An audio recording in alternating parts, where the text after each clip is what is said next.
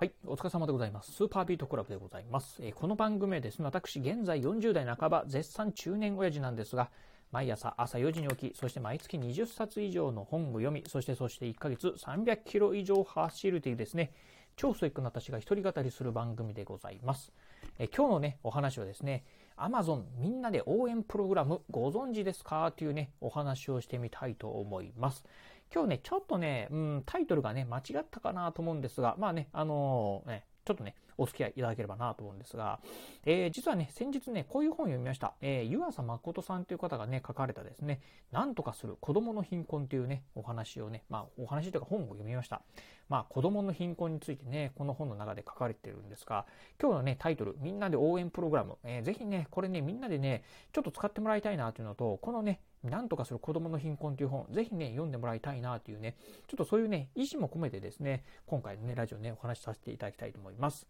えー、じゃあね、このね、なんとかする子供の貧困という本の中でね、まあ、こんなことね、書かれておりました。えー、今ね、よくね、まあ、あの、ニュースなんかでもね、よく聞くあの、子供食堂ですね。まあ、今ね、うん、子供食堂っていうね、なかなかね、あの、まあ、家でね、3食まともに食べれないようなね、まあ、貧困家庭の子供たちがですね、まあ、なんて言うんでしょう、えっ、ー、と、ただとかで、ね、本当ね、金額的には非常にね、安価でね、まあ、ご飯が食べれるっていうね、子供食堂っていうのがね、非常にね、全国にね、たくさんできて、できてるっていうね、お話はね、皆さんもね、聞いたことあるんじゃないかなと思います。えー、そんなね、子供食堂、一番最初のね、このね、子供食堂のね、名付け親のですね、えー、これ東京の都内にあるんだかな、えー、気まぐれ八百屋だんだん亭主っていうですね、まあそういう子供食堂があるんですが、ここはですね、日本で一番最初にですね、子供食堂とね、名乗った、え、らしいんですが、ここのね、店主のね、近藤博子さんという方はですね、こんなことを書かれておりました。えー、実はね、子供食堂というのはですね、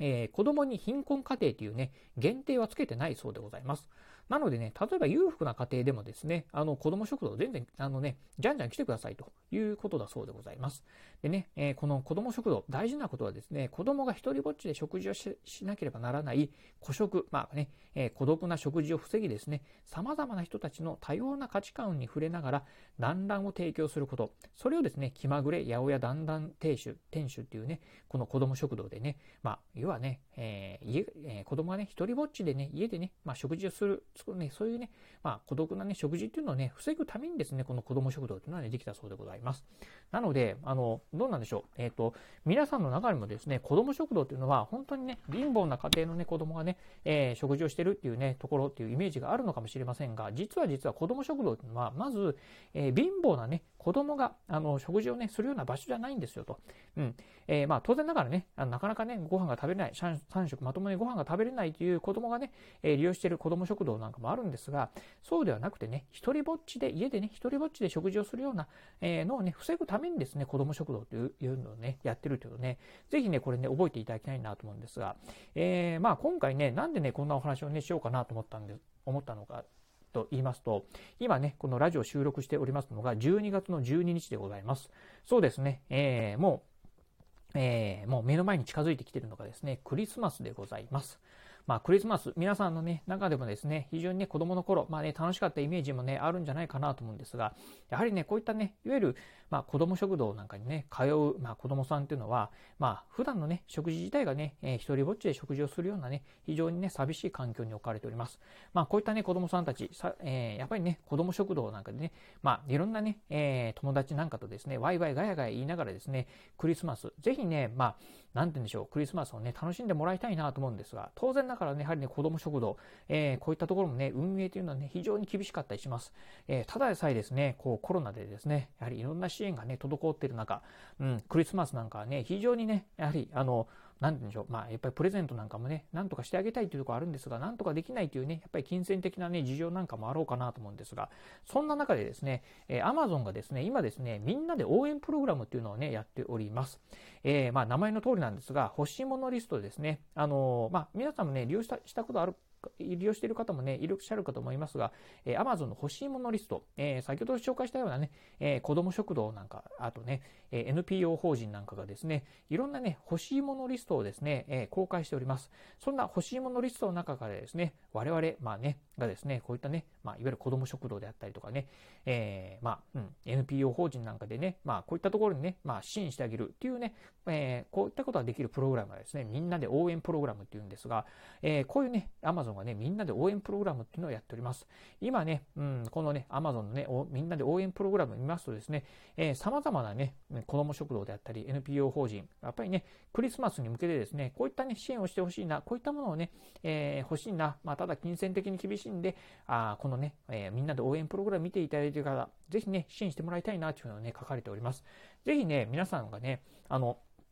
なかなかリアルにね、サンタクロースになるのはね、難しいかもしれませんが、ぜひね、このね、アマゾンみんなの応援プログラムを使ってですね、まあ、サンタクロースなってみてはね、どうかなというふうにね、思うところでございます。ということでね、私ね、あのー、ちょっとね、まあ、今回のこのね、湯浅誠さんが書かれた何とかする子供の貧困というのを読んでですね、まあ、ちょっとね、これ、うーん、まあね、えー、私もね、あの、決してね、あの、裕福なね、えー、家庭ではございません。あの、まあ、私自身もね、まあ、えー、ま、まあ、なんて、えっ、ー、とね、お金的にね、困ってるわけではないんですけど、そんなね、あの、え、むちゃくちゃね、あの、稼いでるわけではないんですけど、まあ、とはいえね、自分のね、小遣い、まあね、え、いくばくかぐらいはですね、こういったね、まあ、1年に1回ぐらいね、まあ、ちょっとサンタクロースになるぐらいはね、やってみてもいいんじゃないかなと思うところはありますんでね、ぜひね、私ね、あの、今回ね、このね、みんなの応援プログラムで、まあね、ちょっと私ね、この、岡山、えー、岡山県に住んでるんですが、岡山のね、このね、子供食堂にね、ちょっとね、えー、サンタクロースに、ね、なるためにですね、この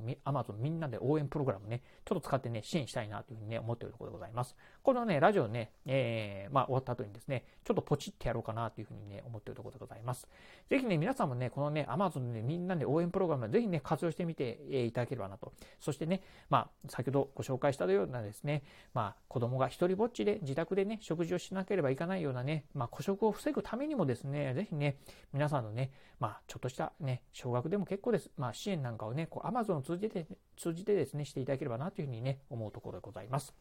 ということでですね、今日はですね、Amazon でみんなで応援プログラムと、先ほどね、ご紹介したうわ湯浅誠さんのなんとかする子供の貧困、えー、この2つからですね、ぜひこのクリスマスはですね、まあ、皆さんでね、こういった、あの、